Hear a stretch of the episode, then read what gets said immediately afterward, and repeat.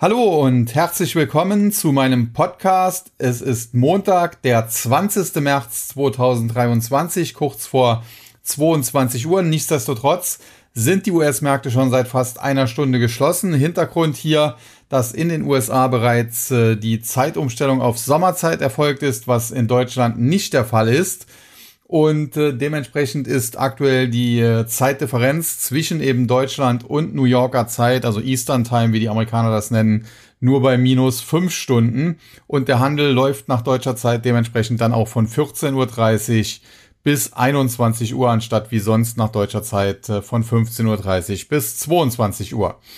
Ja, am äh, vergangenen Freitag ist der Podcast kurzfristig ausgefallen. Hintergrund äh, war mein Besuch der Invest und äh, da möchte ich auch gerade ein paar Sätze zu verlieren, denn die Messe war durchaus interessant und sie war auch durchaus gut besucht.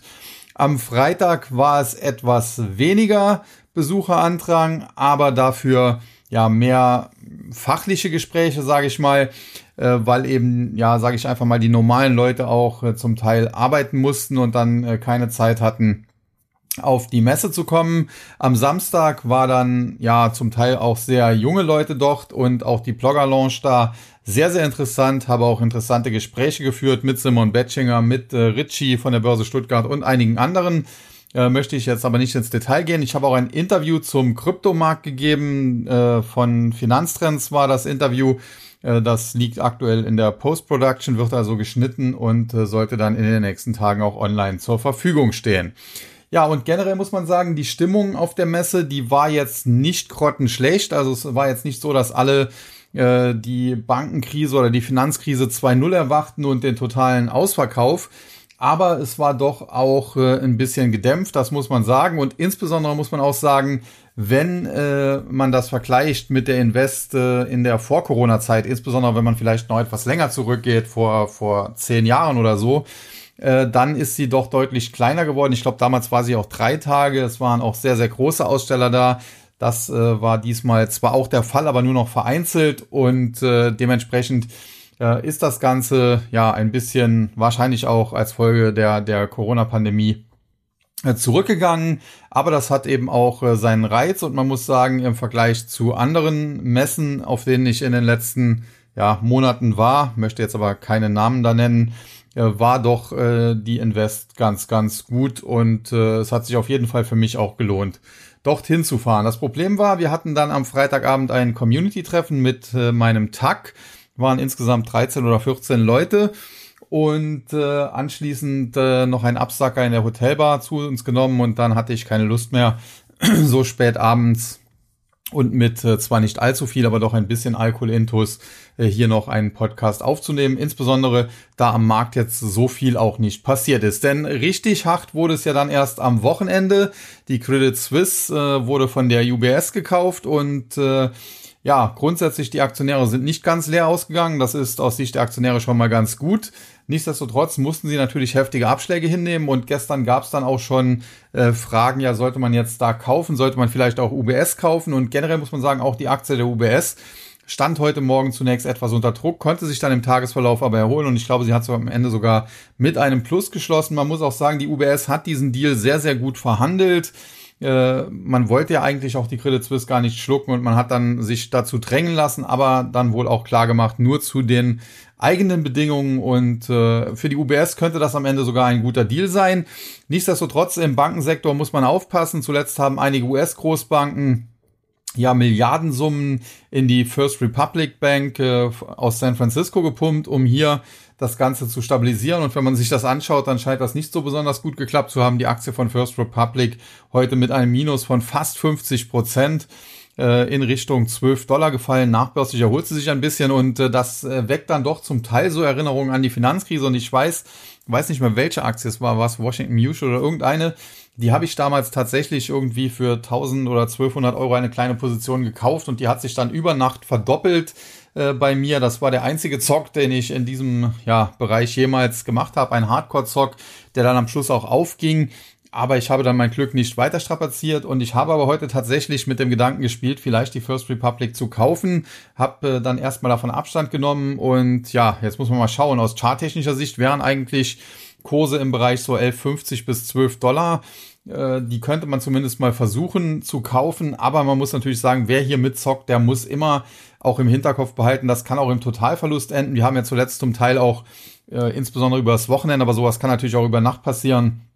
Bankenschließungen gesehen, beispielsweise Signature Bank, obwohl da vorher überhaupt nichts bekannt war, dass die in Schieflage groß wären und jetzt übers Wochenende dann dieser Credit Suisse Deal. Also da muss man schon sehr genau hinschauen. Und äh, ein Problem gab es dann bei dem Credit Suisse Deal noch, wobei das ganz große Problem sehe ich hier nicht, denn es sind hier Anleiheinhaber auch äh, in die Haftung mitgenommen worden. Da wurden Anleihen im äh, Wert von etwa 17 Milliarden US-Dollar äh, für nichtig erklärt. Also äh, da ist dann ein Totalverlust eingetreten, noch schlimmer, als es bei den Aktionären eigentlich war.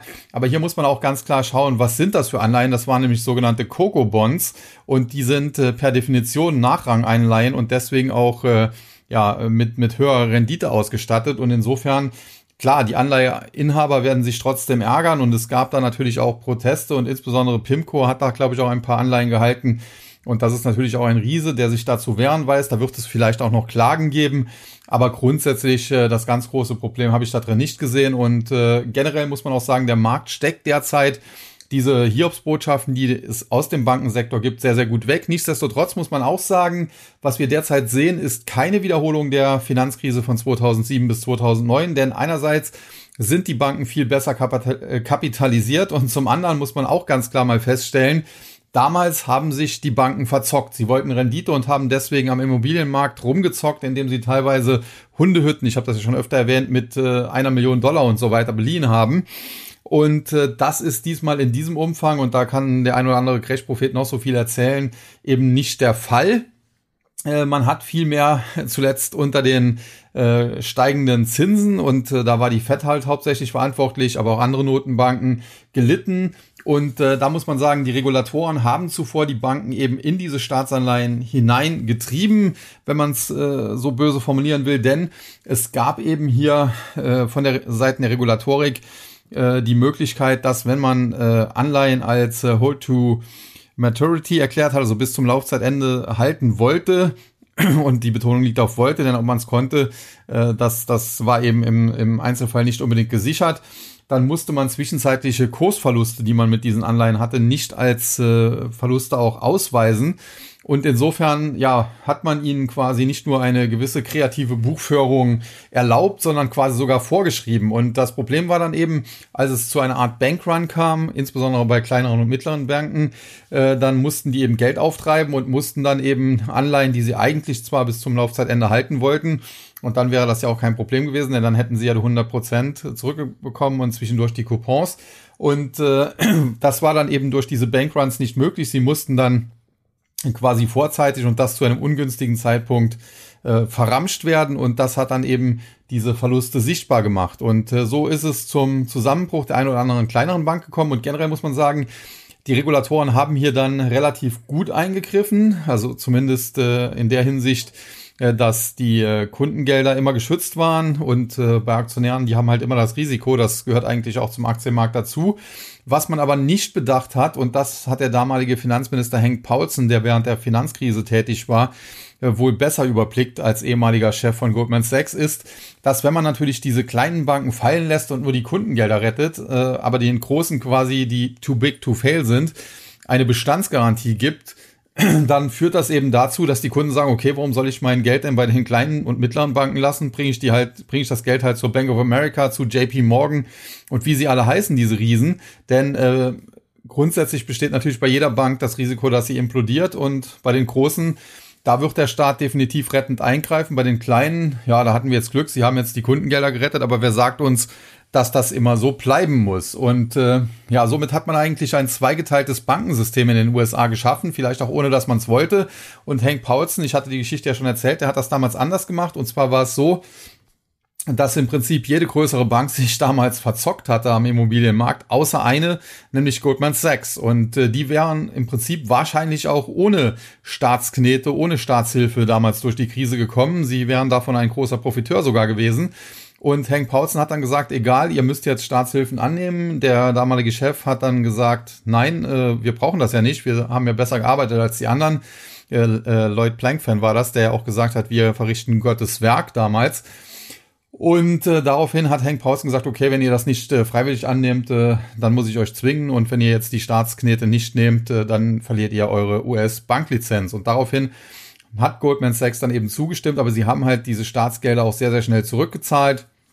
Haben natürlich auch noch eine Investition von Warren Buffett damals bekommen, was das Ganze auch nochmal geadelt hat. Und generell muss man sagen, Goldman Sachs war in diesem Sinne dann auch ein Profiteur dieser Finanzkrise im Nachhinein. Und äh, es gab weitere Profiteure, wenn man sich anschaut, Merrill Lynch ist äh, auch vom Markt verschwunden, wurde von den Bank of America abgesaugt. Bear Stearns ging für damals 240 Millionen Dollar, ich habe das extra nochmal nachgeschaut, äh, an JP Morgan und das war natürlich im Nachhinein Schnäppchen, zumal man auch sagen muss, der Deal Bear Stearns, äh, wo JP Morgan zugeschlagen hat, der wurde beispielsweise ähnlich wie jetzt dieser Deal der UBS mit der Credit Suisse, wo die Swiss National Bank, also die Schweizer Nationalbank, äh, noch äh, Garantien zur Verfügung stellt. So wurde damals dieser Deal auch von der Fed noch abgesichert und äh, damit hatte JP Morgan eigentlich keine großen Risiken. Ja, aber damit genug äh, zu diesem äh, Bankenirrsinn, den wir da gerade erleben. Man muss sagen, diese Krise ist allerdings ganz gut für den Markt. Es gibt ja diese alte Wall Street Weisheit, muss man sagen, uh, when the central banks start panicking, the markets uh, stops panicking. Und uh, genau das sehen wir zuletzt auch. Also die Zentralbanken geraten so langsam in Panik. Es wurde jetzt beispielsweise gestern auch von der Federal Reserve sehr überraschend dann ein Liquiditätsfenster für den US-Dollar eröffnet in Kooperation mit anderen Zentralbanken wie der Bank of England, der Bank of Japan, der EZB und so weiter. Und äh, da hat man schon gesehen, da herrscht so eine gewisse Panik, da wird wieder Geld in den Markt behumpt. Was man auch sagen muss, man hat jetzt äh, etwa ein Jahr quantitativ Tightening betrieben, gar nicht mal voll betrieben. Also eigentlich hätte man etwas mehr Geld noch absaugen müssen. Nichtsdestotrotz hat man es geschafft, die Bilanz immerhin um etwa 600 Milliarden Dollar in einem Jahr zu verkleinern. Ja, und äh, jetzt sind die Banken in Schieflage geraten und innerhalb von gerade mal zehn Tagen wurden dann 297 Milliarden Dollar wieder in die Märkte gepumpt, also quasi die Hälfte des QT-Programms äh, ja innerhalb von zehn Jahr, äh, zehn Tagen, Entschuldigung, wieder rückgängig gemacht. Ja, und äh, jetzt gibt's natürlich den Streit darum, ist das, was da zuletzt passiert ist, überhaupt quantitativ Easing, kann man das so nennen? Ja, es ist natürlich nicht das, das reine quantitativ Easing, so wie es früher betrieben wurde, in dem äh, Anleihen gekauft wurden. Aber es geht natürlich schon in die Richtung. Auf jeden Fall wird der Markt wieder in Liquidität ertränkt und das merkt man dann eben sofort. Die Aktienkurse äh, wenn es nicht gerade Banken sind, äh, haben sich zuletzt äh, stabilisiert oder sind sogar nach oben geschossen und selbst die Big Techs wie eine Microsoft oder eine Apple haben zuletzt schöne Gewinne zum Teil verzeichnet, weil sie so als eine Art sicherer Hafen wahrgenommen werden. Und am besten sieht man immer, wie es mit der Liquidität am Markt aussieht an den Kryptos. Und da haben wir natürlich zuletzt auch schöne Kursrallies gesehen, insbesondere beim Bitcoin. Und da kriege ich auch immer die Frage, ja, warum denn ausgerechnet Bitcoin? Und du warst ja eigentlich eher positiver für Ethereum. Äh, das ist auch nach wie vor so, denn Ethereum ist langfristig äh, noch das, das bessere Projekt aus meiner Sicht mit den Smart Contracts und so weiter. Aber kurzfristig äh, ergibt die Marktreaktion trotzdem einen Sinn, denn schließlich wurde der Bitcoin als erste Kryptowährung damals von Satoshi Nakamoto als Antwort auf die Finanzkrise eben entworfen und auf den Markt gebracht. Und jetzt haben wir wieder so etwas, was zumindest an die damalige Zeit erinnert, den einen oder anderen. Und dann ist natürlich klar, dann sagen die Anleger sich, ja, äh, Satoshi Nakamoto hat ja den Bitcoin als Alternative auf den Markt gebracht und äh, dann gehen wir doch jetzt mal in diese Alternative. Aber auch der Goldpreis äh, zuletzt gut gelaufen, muss man sagen, teilweise über der Marke von 2000 Dollar gewesen. Jetzt geht es mal ein bisschen ab, abwärts heute, aber das ist alles dann auch Jammern auf hohem Niveau und ich bin auch nach wie vor äh, bullish für Gold, muss man sagen und generell sehe ich auch keinen Gegensatz darin, äh, bullish äh, für äh, Roh äh, für Edelmetalle zu sein wie Gold und Silber und gleichzeitig aber auch bullig für digitales Gold beispielsweise, wie eben der Bitcoin. Also da gibt's ja auch immer wieder den Streit, dass irgendwelche Rohstoff- oder Edelmetallfans sagen, ja, Bitcoin, Quatsch brauchen wir nicht, äh, wir kaufen lieber Gold. Aus meiner Sicht kann man auch beides haben. Ich selbst habe auch beides und äh, ja, kann eigentlich jedem nur dazu raten. Aber das ist natürlich dann auch eine Entscheidung, äh, die man äh, dann für sich treffen muss. Ja, und damit komme ich dann jetzt auch endgültig äh, zum heutigen Marktgeschehen. Zunächst mal zu den Anleihenmärkten. Da haben wir heute leicht steigende Renditen gesehen, nachdem die aber zuletzt auch drastisch eingebrochen sind. Wir haben jetzt die zweijährige US Treasury, die Rendite bei 3,966 Prozent. Ein Plus heute von äh, 12 Basispunkten. Da sieht man, wie stark die eingebrochen ist, wenn, wenn man sich das auf dem Chart anschaut. Es ist noch nicht so lange her. Konkret am 8. März, also vor nicht mal zwei Wochen, vor zwölf Tagen, da war sie im Top bei 506 und eigentlich charttechnisch nach oben ausgebrochen. Und jetzt sind wir da regelrecht eingecrashed. Man muss sich das ja auch mal ja, prozentual klar machen, wenn eine Rendite von 5,06 auf im Tief sogar 3,80 quasi äh, einbricht, dann ist das ein Einbruch um mehr als 20, fast schon 30 Prozent in der Rendite. Und äh, das ist natürlich für den Anleihenmarkt eine harte Bewegung und äh, das muss man einfach so ganz klar sagen. Und jetzt aktuell zuletzt haben wir gesehen, die zweijährigen Renditen äh, sind also dramatisch eingebrochen. Nichtsdestotrotz sind sie immer noch höher als die zehnjährigen, die auch eingebrochen sind, aber nicht in ganz diesem Ausmaß. Und so liegt die zehnjährige Rendite mittlerweile bei 3,48 und damit die Renditedifferenz nur noch bei etwas weniger als einem halben äh, Prozentpunkt. Und äh, es ist noch auch hier noch nicht so lange her, zwei Wochen etwa, dass wir von einem ganzen Prozentpunkt reden konnten oder mehr als einem ganzen Prozentpunkt. Und jetzt ist natürlich die Frage, ich hatte das in der Vergangenheit auch erwähnt und da gibt es auch oft mal Rückfragen, wenn eben äh, dieser Renditespread äh, sich äh, verengt, beziehungsweise wenn das Ganze sich dann über kurz oder lang auch wieder umkehrt und damit normalisiert, dann ist diese Phase, in der diese Normalisierung stattfindet, eigentlich immer eine Phase, die schlecht für den Aktienmarkt ist. Und äh, das muss man jetzt sehen, ob das auch diesmal so sein wird, weil wir eben jetzt diese absolute Sondersituation haben, denn wir haben natürlich immer noch hohe Inflationsraten und einen sehr, sehr starken Arbeitsmarkt. Allerdings ich gehe auch, und das ja schon länger davon aus, dass der US-Arbeitsmarkt bald regelrecht kollabieren wird. Wir haben jetzt heute beispielsweise wieder eine Meldung von Amazon. Aktuell auf meinem YouTube-Kanal ist übrigens eine kleine Analyse von Amazon.com, also der Aktie zu finden. Und da haben wir heute wieder eine Meldung bekommen, dass die jetzt nochmal 9000 Mitarbeiter entlassen, nachdem sie zuletzt schon mal 18.000 entlassen haben. Und äh, ja, die Entlassungswelle gerade im Tech-Sektor geht also munter weiter und das muss natürlich früher oder später auch dazu führen, äh, dass man das mal in den Arbeitsmarktstatistiken sieht. Ja, lange Rede, kurzer Sinn. Wir hatten zuletzt einen Rendite-Crash und dementsprechend eine Mega-Kurs-Rally äh, bei den äh, Kursen am Anleihemarkt. Das sieht man so sehr, sehr selten. Aber wir haben nach wie vor diese anomale Situation, dass äh, die zweijährigen Renditen über den der zehnjährigen liegen und äh, wie gesagt, wir haben immer noch das Inflationsproblem und äh, immer noch den starken US-Arbeitsmarkt.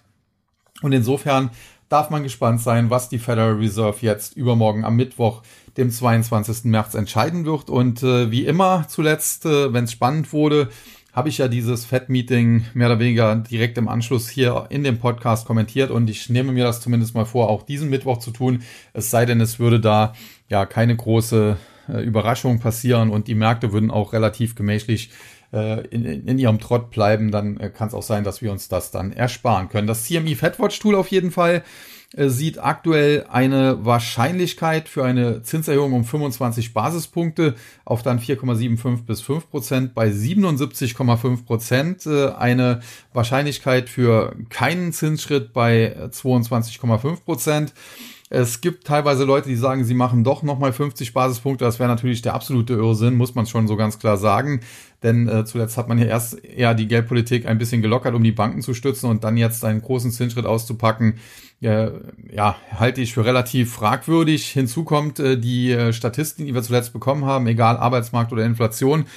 Äh, die waren jetzt nicht äh, fantastisch gut, muss man sagen, aber Nachdem wir zuvor ja zum Teil schlechte Daten hatten, lagen sie dann doch diesmal mehr oder weniger im Rahmen der Erwartungen und auch aus diesem, äh, aus dieser Sicht ergibt dann äh, die Holzhammer-Methode und dann nochmal einen halben Prozent hochzugehen äh, in der Federal Funds Rate eigentlich keinen Sinn. Zuletzt die EZB hat ja einen halben Prozentpunkt gemacht, aber die hängt natürlich auch noch weiter hinten dran als die Federal Reserve und insofern hat sie dann auch was aufzuholen und äh, generell muss man halt auch mal schauen, wie die Geldpolitik in Europa demnächst weitergeht, nachdem ja jetzt auch europäische Banken äh, ins Trudeln geraten sind. Hier muss man sagen, Credit Suisse, UBS ist zwar natürlich ein Schweizer Problem und die sind jetzt nicht in der EU, aber wenn man sich heute Morgen zur Eröffnung den Aktienkurs der Deutschen Bank angeschaut hat und auch wenn man sich deren Anleihen anschaut, da muss man sagen, äh, da besteht durchaus auch die Möglichkeit, dass auch so eine Bank ins Trudeln kommt, aber ich möchte an dieser Stelle jetzt auch nicht unken oder jetzt hier die Deutsche Bank in eine Pleite hineinreden. Es wäre mir auch lieber, die Situation würde sich generell beruhigen. Ja, und damit äh, zum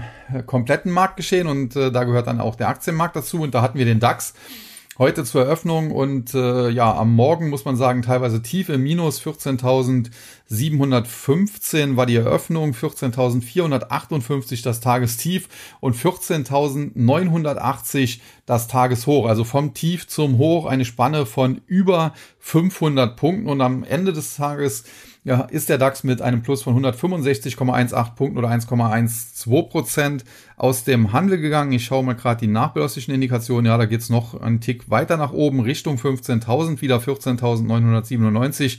wird der Index von Lang und Schwarz aktuell taxiert. Also da kann man morgen, wenn das so bleibt über Nacht, erstmal noch ein paar Kursgewinne erwarten. Aber äh, zuletzt ging es ja im DAX auch relativ rapide bergab. Und wenn sich das Ganze jetzt, wie gesagt, stabilisieren sollte, ja, dann kann man auch am allgemeinen Markt mindestens eine Stabilisierung erwarten. Gewinner, Verlierer im DAX äh, auf der Verliererseite Fresenius Medical Care nach wie vor eine sehr günstige Aktie, die jetzt auch von der Mutter so ein bisschen von der Leine gelassen wird. Von daher kann ich mir hier vorstellen, dass die wieder an die alten Erfolgszeiten bald anschließen kann. Wobei ganz so extrem erfolgreich, wie das noch vor einigen Jahren ja, der Fall war, äh, wird es vielleicht nicht mehr sein. Aber zumindest hat die Aktie aufgrund der niedrigen Bewertung äh, auf jeden Fall gewisses Kurspotenzial nach oben. Dann Porsche, äh, die ja erst vor kurzem an die Börse gekommen sind, also der Autobauer Porsche. Es gibt ja auch noch die Porsche Automobil Holding, die hält in erster Linie allerdings VW-Aktien. Äh, der Automobilbauer Porsche äh, heute zweitgrößter Verlierer, aber die Aktie zuletzt auch stark gelaufen und generell der Autosektor ja auch stark gewesen. Porsche verliert heute knapp 1,7 Prozent und Tagesverlierer war dann sogar die Aktie von Kia Gen. Also auch ein eher defensiver Titel, Laborausrüster ja, wird so im weitesten Sinne dem Biotech-Biopharma-Sektor auch zugeordnet. Generell auch eine Aktie, die nicht zu teuer ist aus meiner Sicht, aber heute war dann eher Risk-On-Modus, nachdem es zuletzt Risk-Off hieß. Und da sind eben die Titel, die als äh, solider gelten, wie ein Medizintechnikunternehmen aller Fresenius Medical Care oder eben ein Laborausrüster wie Kia gehen, eher auf der Verkaufsliste der Anleger gewesen. Die Gewinnerseite hingegen Hannover Rück, Siemens Energy und Münchner Rück, also die Versicherungen heute wieder gesucht. Hier scheint man jetzt mittlerweile davon auszugehen, dass diese ja, Bankenkrise, die wir haben, oder kleine Bankenkrise würde ich es eher mal nennen, denn ich gehe, wie gesagt, davon aus, dass das jetzt nicht ausartet, wie damals zur Zeit der Finanzkrise, dass die auch nicht auf den Versicherungssektor überschwappt. Und äh, nachdem die Versicherungen zum letzten Teil auch Rückschläge erlebt haben, greifen die Anleger hier wieder zu, sind natürlich auch gute Dividendenwerte.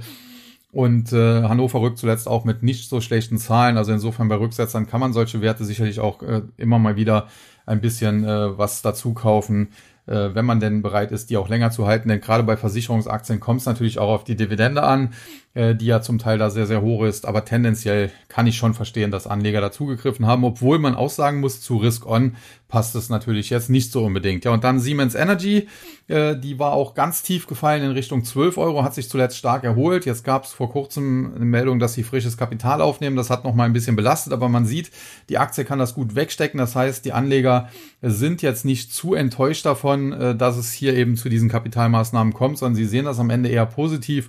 Und auch ich äh, bleibe dabei. Siemens Energy natürlich auch ein eher defensiver Titel aus dem Energiesektor, dass ich die Aktie äh, positiv sehe. Ich habe das auch zu Tiefskursen schon gesagt, damals bei 14, 13, 12 Euro.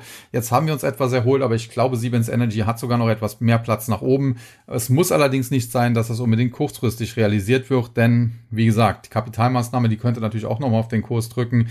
Und äh, generell, ja, ist das jetzt auch kein Wert, den ich unbedingt als Day Trader mir ins Depot packen würde, sondern auch hier, ähnlich wie die Versicherung, solider Wert, teilweise auch Dividendenwert. Und äh, wenn man da ein bisschen Geduld hat, äh, dann kann man solche Aktien, wie vielleicht aber auch die T-Aktie, die würde ich auch in, in, in, diesen Rahmen mit hineinnehmen. Ja, solche Werte kann man dann sicherlich ins Depot packen. Dann der MDAX, heute mit einem Plus am Ende von 145,66 Punkten 0,55 Prozent, 26.592,59. Verliererseite Around Town, Carl Zeiss Meditech und äh, Befesa. Around Town Immobilienaktie zuletzt auf dem absteigenden Ast. Generell im Immobiliensektor muss man auch vorsichtig sein. Es gab zuletzt zahlreiche Dividendenkürzungen oder sogar Streichungen. Das ist natürlich für den Sektor alle, alles andere als schön, denn viele Aktionäre in dem Bereich kaufen die Aktien auch zumindest teilweise wegen der Dividende und wenn die dann gestrichen oder zumindest gekürzt wird, ist das eher ein schlechtes Zeichen und sorgt nicht gerade für positive Stimmung. Generell muss man auch sagen, die Bilanzen vieler Immobilienunternehmen sehen jetzt auch nicht gerade ja, berauschend, vertrauenserweckend aus und dass da ja jetzt nicht die Anleger in der breiten Masse reingehen. Das ist nachvollziehbar. Dann Carl Zeiss Meditech, eigentlich eher Medizintechnikunternehmen, äh, muss man sagen. Tendenziell hätte das bei äh, Risk äh, On äh, ge nicht gesucht äh, werden dürfen. Und äh, das war dann auch so, ähnlich wie Kia Gen. Die Aktie heute also mit einem Minus von drei Prozent und dann Befesa aus dem Entsorgungsbereich. Äh, die Aktie ja, taucht auch ein bisschen weiter ab äh, mit einem Minus von vier Prozent. Ist aber jetzt zuletzt deutlicher zurückgekommen, muss man auch sagen. Ist noch nicht so lange her. Äh, da stand diese Aktie noch äh, bei 55 Euro. Also das war jetzt schon ein, eine, eine Rutschbahn, die wir da erlebt haben. Aber sie kommt jetzt auch so in einen Bereich um die 40 Euro, wo das ganz spannend sein kann, hier vielleicht mal gegenzuhalten und ein paar Stücke dann einzusammeln. Die Gewinnerseite Jungheinrich, Stabilus und Rheinmetall Ja gut, äh, Jungheinrich, äh, ja, Gabelstapler etc. Da muss man sagen, da muss man schon auf eine anziehende Konjunktur wetten, äh, wenn man solche Aktien kauft. Allerdings muss man sagen, die Aktie hat zuletzt eine steile Kursrallye hingelegt, auch weil Kion zwischenzeitlich ein bisschen so enttäuscht hatte. Und äh, zuletzt gab es Rücksetzer. Heute haben die Anleger dann wieder zugegriffen. Ich bleibe aber dabei, bei dem, was ich in der Vergangenheit schon öfter gesagt habe, Jungheinrich ist jetzt nicht unbedingt eine meiner Lieblingsaktien als Zykliker äh, ohnehin. Die mag ich ohnehin nicht so. Die muss man auch immer richtig treffen. Nichtsdestotrotz, charttechnisch muss man sagen, wenn die Aktie nochmal Richtung oder vielleicht sogar unter 30 Euro fällt, äh, dann können Leute, die solche Aktien gerne im Depot haben, äh, auch mal zugreifen. Dann Stabilus. Ja, heute mit einem Plus von über 4%. Die Aktie allerdings äh, relativ konstant auf hohem Niveau. Ich glaube, hier gab es auch mal ein Übernahmeangebot, wenn mich da nicht alles täuscht. Und äh, generell, ja, ist das dann eine Aktie, die sich nicht so stark bewegt und äh, die man dann auch nicht unbedingt im Depot haben muss, es sei denn, man hat da irgendwie Informationen, dass es vielleicht noch irgendwie zu Nachschlägen oder so kommen könnte.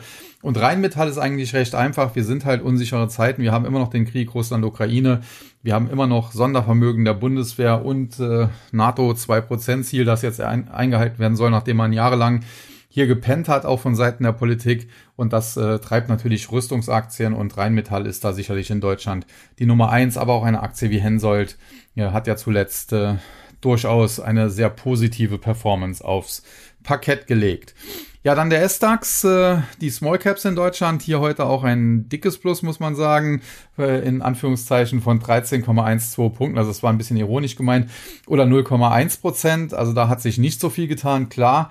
Äh, die sind natürlich auch weniger in Mitleidenschaft gezogen worden, die Small Caps. Da sind jetzt auch beispielsweise nicht so viele äh, Banken oder Finanzwerte mit involviert.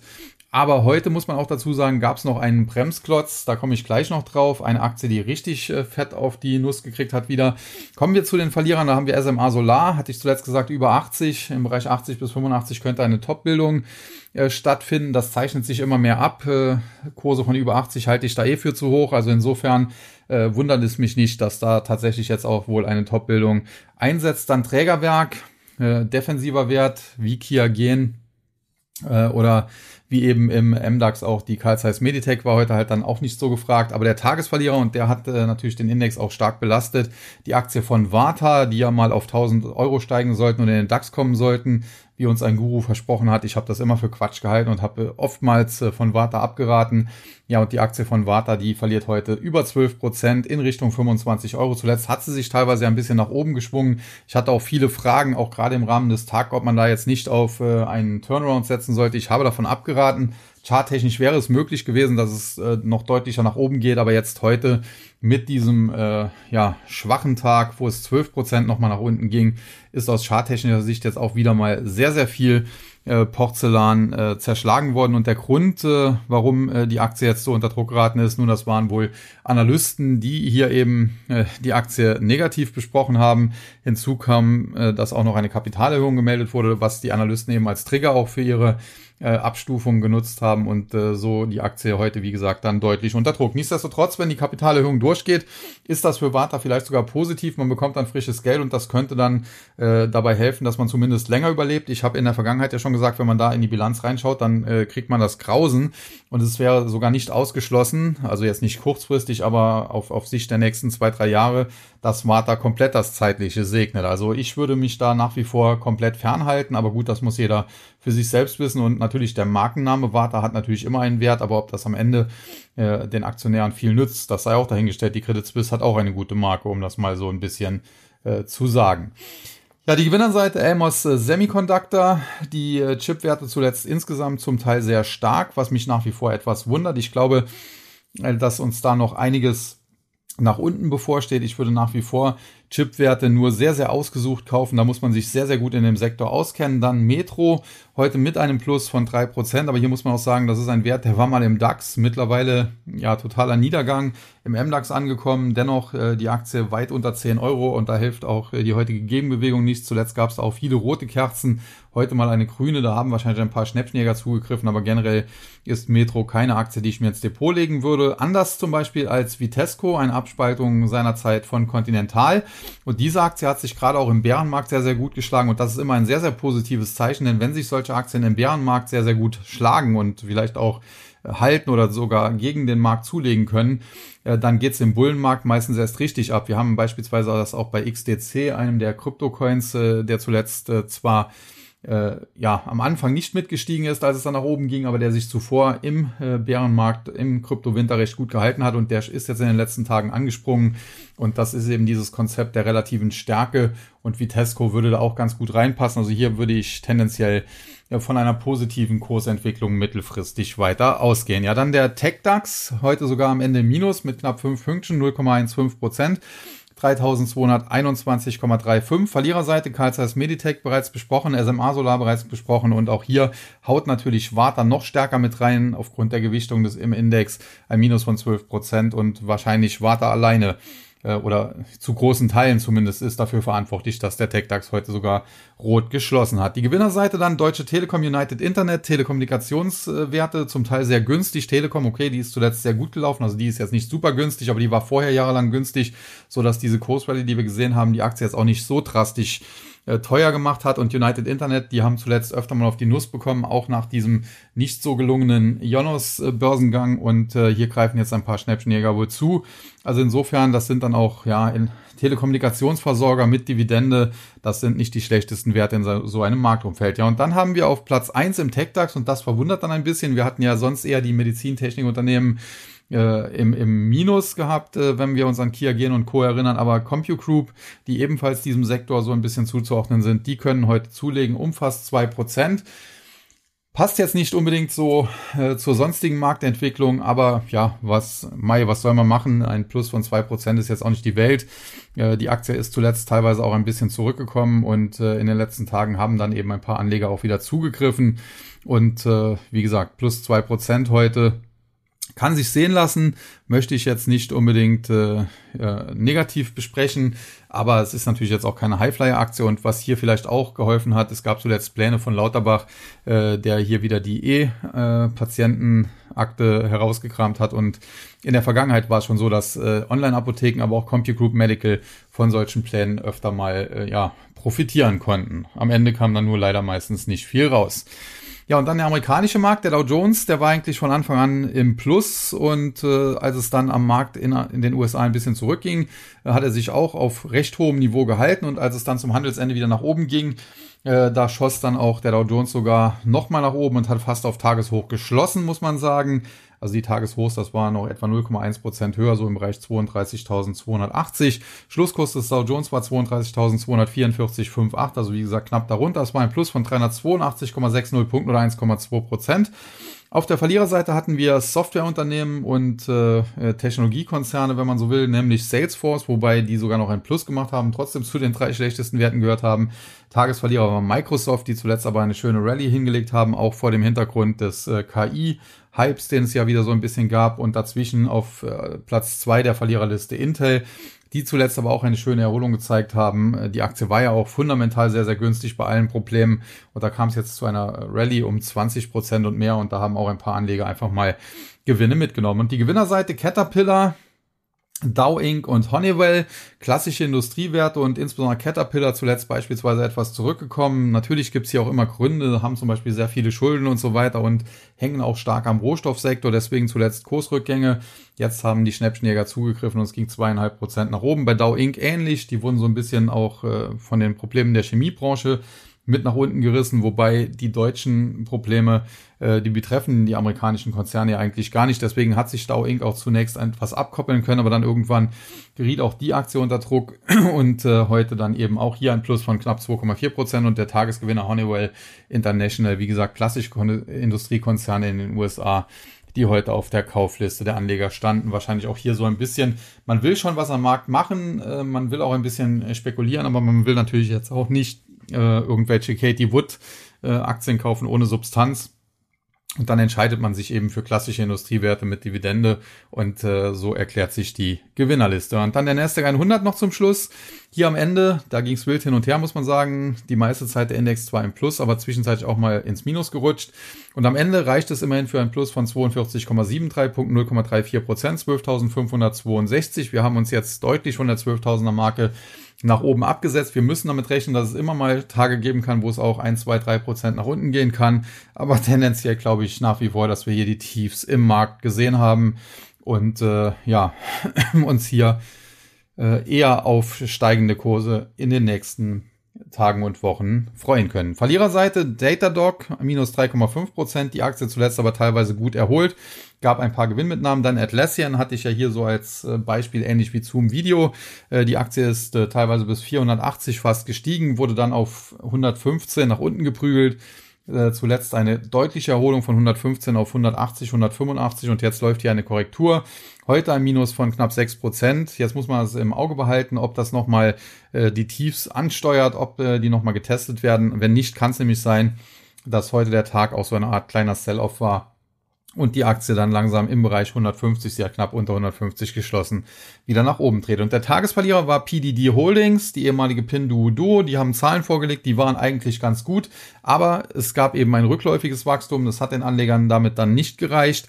Man hat nach wie vor Angst, äh, dass auch JD.com, der Konkurrent, der zuletzt gesagt hat, man bereitet sich darauf vor, harten Wettbewerb mit Pinduoduo anzuzetteln, äh, dass die hier weiter für Probleme sorgen werden und dementsprechend hat die Aktie von PDD Holdings, also wie gesagt Pinduoduo, ein Minus von 14 Prozent verzeichnet. Es war teilweise mehr als 15 Prozent. Sie hat sich dann immer wieder versucht zu erholen. Es gab auch am Ende ja eine kleine Erholung, aber so richtig von den Tagestiefs lösen konnte sie sich nicht. Und die Gewinnerliste Moderna, Impfstoffhersteller, Aktie zuletzt teilweise deutlich unter Druck geraten. Heute haben Schnäppchenjäger zugegriffen, plus drei Prozent. Dann Verisk Analytics, äh, ganz interessantes Unternehmen, das nur die wenigsten auf dem Schirm haben. Auch hier heute ein Plus von drei Prozent. Und der Tagesgewinner Enphase Energy, äh, im Bereich Solar natürlich unterwegs. Äh, eigentlich ein gutes Unternehmen, muss man sagen. Die Aktie zuletzt deutlich korrigiert. Heute Gegenbewegung fast fünf Prozent plus, aber zuletzt hat sie öfter auch mal drei, vier, fünf Prozent und mehr an einem Tag verloren. Und generell muss man sagen, übergeordnet sieht das nach wie vor ja noch nicht äh, bullig aus. Wir haben zuletzt eine heftige Korrektur gesehen von etwa 340, haben jetzt sogar zuletzt neue Verlauftiefs gemacht und im Prinzip die heutige, ja, die heutigen Kursgewinne die kann man sogar als Bestätigung eines Verkaufssignals werten, denn wir sind zuletzt unter die Marke von 200 Dollar gerutscht. Also mit einer roten, mit einer fetten roten Kerze. Das war dann eigentlich der Bruch einer Unterstützung und ein Verkaufssignal in Richtung 160. Wir sind jetzt heute nach oben gelaufen, aber trotz dem Plus von fast 5% nur auf etwa 192,50, also noch weit unter 200. Kann durchaus sein, dass noch ein, zwei positive Tage folgen und es nochmal in Richtung 200 oder sogar kurz darüber geht. Aber tendenziell, wenn das nicht dynamisch über die 200 Dollar geht, kann man das auch als Pullback klassifizieren. Der würde dann das Verkaufssignal sogar bestätigen und man müsste sich darauf einstellen, dass die Aktie bald in Richtung 160 fällt. Also heute der Tagesgewinner, aber das muss nicht unbedingt äh, in den nächsten Tagen so bleiben und die Aktie könnte in den nächsten Wochen sogar eher zu den Verlierern gehören. Ja, ansonsten äh, hatte ich ja schon angesprochen, Amazon mit der Meldung, dass man weitere Leute entlässt. Das kam heute trotzdem nicht so gut am Markt an. Die Aktie mit einem Minus von etwa 1,25 Prozent schafft es nach wie vor nicht über die Marke von äh, 100 Dollar zu steigen. Wenn man sich die übrigen Tags anschaut, Apple war leicht im Plus, zuletzt auch super gelaufen. Da hat Warren Buffett natürlich auch wieder ein äh, tolles Händchen bewiesen. Alphabet äh, heute mit einem Mini-Minus. Die Aktie hat es zuletzt über 100 Dollar geschafft. Grundsätzlich glaube ich, dass Alphabet zuletzt zu negativ gesehen wurde. Gerade im Bereich KI sind die sehr, sehr stark unterwegs, denn dieses OpenAI, ChatGPT, das basiert auf einer Technologie, Transformers, äh, die von Google, und das ist ja eine Alphabet-Tochter, die wichtigste Alphabet-Tochter entwickelt wurde. Also insofern, da würde ich äh, das noch nicht so abschreiben, wie das viele tun. Und äh, ja, Tesla, zuletzt auch etwas im Korrekturmodus gewesen, fängt sich jetzt so im Bereich 180, 185 kurzfristig muss man schauen, wie nachhaltig das ist. Und äh, wie gesagt, wenn man die Big Techs durchgeht, äh, Microsoft war heute eher der Tagesverlierer, Apple war eher stark unterwegs. Und um mal noch so eine alte Fangaktie mit aufzunehmen, Netflix, die haben zuletzt auch zurückgesetzt. Heute haben sie sich einigermaßen stabilisiert im Bereich von 305 Dollar, ein Plus von einem halben Prozent. Also das waren jetzt keine großartigen Kursbewegungen. Man muss aber sehen, aufgrund dieser großen Unsicherheit, die ja eigentlich im Hintergrund aufgrund dieser kleinen Bankenkrise, so würde ich sie nach wie vor nennen, herrscht, ist das schon ganz gut, was insbesondere die Tags auch abliefern. Die werden halt von einigen auch als, als äh, ja, sicherer Hafen gesehen. Wo soll man auch sonst hin? Die Staatsanleihen, die haben ja zuletzt die Probleme mit verursacht. Außerdem der Anleihenmarkt wild hoch und runter, die Renditen und äh, dementsprechend auch die Kurse. äh, ja, was, was bleibt einem da noch, wenn man nicht ganz spekulativ in Kryptos geht, äh, dann muss man irgendwas im Aktienbereich sich suchen und da bleiben dann entweder halt wirklich klassische Industriewerte mit hoher Dividende oder wenn man es etwas spekulativer mag, die Big Techs und äh, bis auf Microsoft, wie gesagt, haben die heute eigentlich auch äh, sich ganz gut dann am Ende noch präsentiert.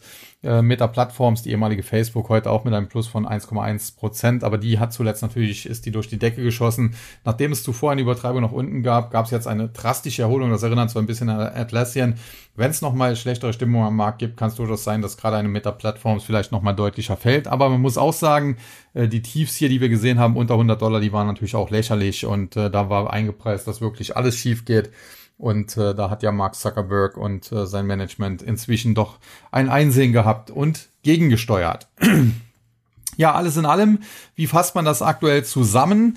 Es äh, bleibt dabei, ich bin tendenziell neutral bis leicht bullig, äh, tendiere aber dazu, noch bullischer zu werden und äh, komplett ins Bullenlager überzuwechseln. Warum? Nun, weil mein Credo immer war, und das ist ja auch von Costolani stammt das so ein bisschen, äh, dass Liquidität der Schlüssel äh, für die Märkte ist. Das heißt, wenn äh, gerade auch Risikoassets steigen sollen, dann braucht es Liquidität. Äh, zuletzt hat insbesondere die US-Notenbank, aber immer mehr auch andere Notenbanken dem Markt eher Liquidität entzogen. Deswegen hatten wir beispielsweise letztes Jahr auch so ein schwaches Jahr. Aber sie wollten es zwar vielleicht sogar weitermachen, sie sind aber jetzt durch diese kleine Bankenkrise, die es bisher noch ist, gezwungen wurden hier äh, zur Umkehr. Und äh, es braucht jetzt nicht unbedingt eine FED, die wieder äh, in Rekordtempo äh, ja, Dollar druckt, äh, um den Markt nach oben zu bewegen. Es äh, genügt schon, wenn es keinen Gegenwind mehr gibt äh, und wenn es dann Aussicht auf, äh, auf, auf geldpolitischen Rückenwind bald gibt. Äh, das würde schon definitiv helfen. Und man muss dann auch sehen, es kommt dann sehr stark auf Stockpicking an. Welche Aktien sind gut? Welche Unternehmen haben funktionierende Geschäftsmodelle? Welche Unternehmen steigern Umsatz und insbesondere Gewinn auch regelmäßig? Und äh, dann muss man nur noch schauen, dass die Bewertung passt und dann kann man solche Aktien einsammeln. Man braucht manchmal etwas Geduld, denn oftmals äh, sieht man äh, selber klarer als äh, der Gesamtmarkt und muss dann warten, bis eben die an, anderen Anleger das auch entdecken und dann auf den Zug eben aufspringen. Aber mit der richtigen Auswahl, ja, wird man wahrscheinlich in den nächsten Monaten, Wochen, Monaten, vielleicht auch ein, zwei Jahren ganz gut durchkommen. Und wie gesagt, ich tendiere dazu, sogar noch etwas bullischer zu werden. Nicht jetzt äh, komplett ins Bullenlager, also super bullig aller, äh, wir sehen bald schon wieder Allzeithochs, aber ich kann mir gut vorstellen, dass wir auch keine neuen Tiefs mehr sehen und äh, tatsächlich dann äh, das Jahr recht gut wird, weil eben diese kleine Bankenkrise die Notenbanken zur Einsicht, zum Einlenken gezwungen hat und äh, die das auch dann tun. Und äh, zum Schluss vielleicht auch noch ein Satz dazu, weil ja viele Crash-Propheten jetzt auch wieder aus der Ecke kamen. Äh, äh, ja, wie soll man das bewerten, dass die Notenbanken jetzt auf einmal die Inflationsbekämpfung mehr oder weniger beiseite schieben und äh, Geld ins System pumpen, um das System zu retten. Nun, man muss das so sehen. Wir haben ein Finanzsystem, das ist natürlich nicht ideal. Deswegen glaube ich, dass das auch früher oder später von so einem Kryptosystem, einem digitalen System wie beispielsweise Decentralized Finance abgelöst wird. Aber aktuell muss man auch ganz ehrlich sagen, ist Decentralized Finance noch nicht so weit, um das zu können. Da gibt es noch zu viele Fehler, zu viele Bugs, zu viele Exploits. Da verlieren noch zu viele Leute durch solche Fehler auch Geld. Deswegen äh, dass man das aktuelle System erstmal noch rettet, äh, ist auf jeden Fall aus meiner Sicht richtig. Und da muss man sagen, ja, Inflationsbekämpfung ist schön und ich hätte auch gern äh, niedrigere Inflationsraten, aber die Inflation ist ja ein Ding, die innerhalb dieses Finanzsystems, dieses Geldsystems stattfindet. Und wenn das Finanz- oder Geldsystem komplett äh, ja weg ist, dann haben wir dementsprechend auch kein Inflationsproblem mehr. Meistens gehen solche Krisen sogar dann mit einer harten Deflation einher. Äh, Japan lässt grüßen oder auch 1929 lässt grüßen. Das waren ja auch äh, deflationäre Krisen zum Teil. Und dementsprechend muss man natürlich erst einmal das System retten oder stabilisieren, äh, bevor man dann den Fehler innerhalb des Systems, die zu hohe Inflation, wieder bekämpfen kann. Also insofern äh, ist das durchaus richtig, was die Notenbanken machen, auch wenn man es natürlich kritisieren kann. Und äh, insbesondere lernen sie jetzt auch, äh, dass es schwierig wird, aus dieser Gelddruckorgie, die sie lange angezettelt haben, da geordnet auszusteigen. Da haben die Crash-Propheten insofern natürlich recht. Aber das habe ich auch nie bestritten. Es ist ja nicht so, äh, dass ich sagen würde, das sind alles äh, Vollpfosten, die keine Ahnung haben. Im Gegenteil, also die Kritik, die sie üben, ist natürlich richtig äh, zu großen Teilen. Aber man muss eben sehen, dass keiner auch ein Interesse daran hat, so ein Finanzsystem mal eben implodieren zu lassen und dass dann Massenarmut herrscht. Beispielsweise in den USA hängt ja auch die Altersvorsorge sehr stark am Aktienmarkt und da wird man natürlich äh, von Seiten der Politik und auch der Geldpolitik immer eingreifen und sowas nicht einfach so unkontrolliert äh, sprengen. Das ist auch eine, eine, eine Lehre, wenn man so will, von 1929. Was hat, hat er dann später zu Weltkriegen geführt, wenn man sieht, in Deutschland kamen dann die, die braunen Idioten an die Macht, die dann einen Weltkrieg angezettelt haben. Und äh, insofern muss man sagen, ist das schon äh, korrekt, äh, was die Notenbanken machen, dass sie erstmal das System äh, stabilisieren oder retten und sich dann wieder auf die äh, Inflation konzentrieren. Ich glaube nur, dass letztendlich die Crash-Propheten insofern recht haben werden, dass man eigentlich ein neues System braucht, aber da muss man eben dann auch einen geordneten Übergang schaffen und äh, der ein oder andere Crash-Prophet ist ja auch großer Kryptogegner, das passt natürlich dann auch nicht zusammen, wenn man beispielsweise Bitcoin als digitales Gold sieht und dann Gold-Fan ist, aber bei Bitcoin die Null sieht, also da, da fasst man sich teilweise auch an den Kopf, was da für ein Unsinn verzapft wird von dem einen oder anderen. Aber gut, das soll jetzt hier nicht das Thema sein. Ich möchte jetzt auch hier nicht zu lang und zu ausführlich werden. Es ist jetzt eh schon eine Dreiviertelstunde. Daher verabschiede ich mich an dieser Stelle wie immer und sage nur noch Tschüss und Bye-bye bis zum nächsten Mal. Ihr euer Sascha Huber.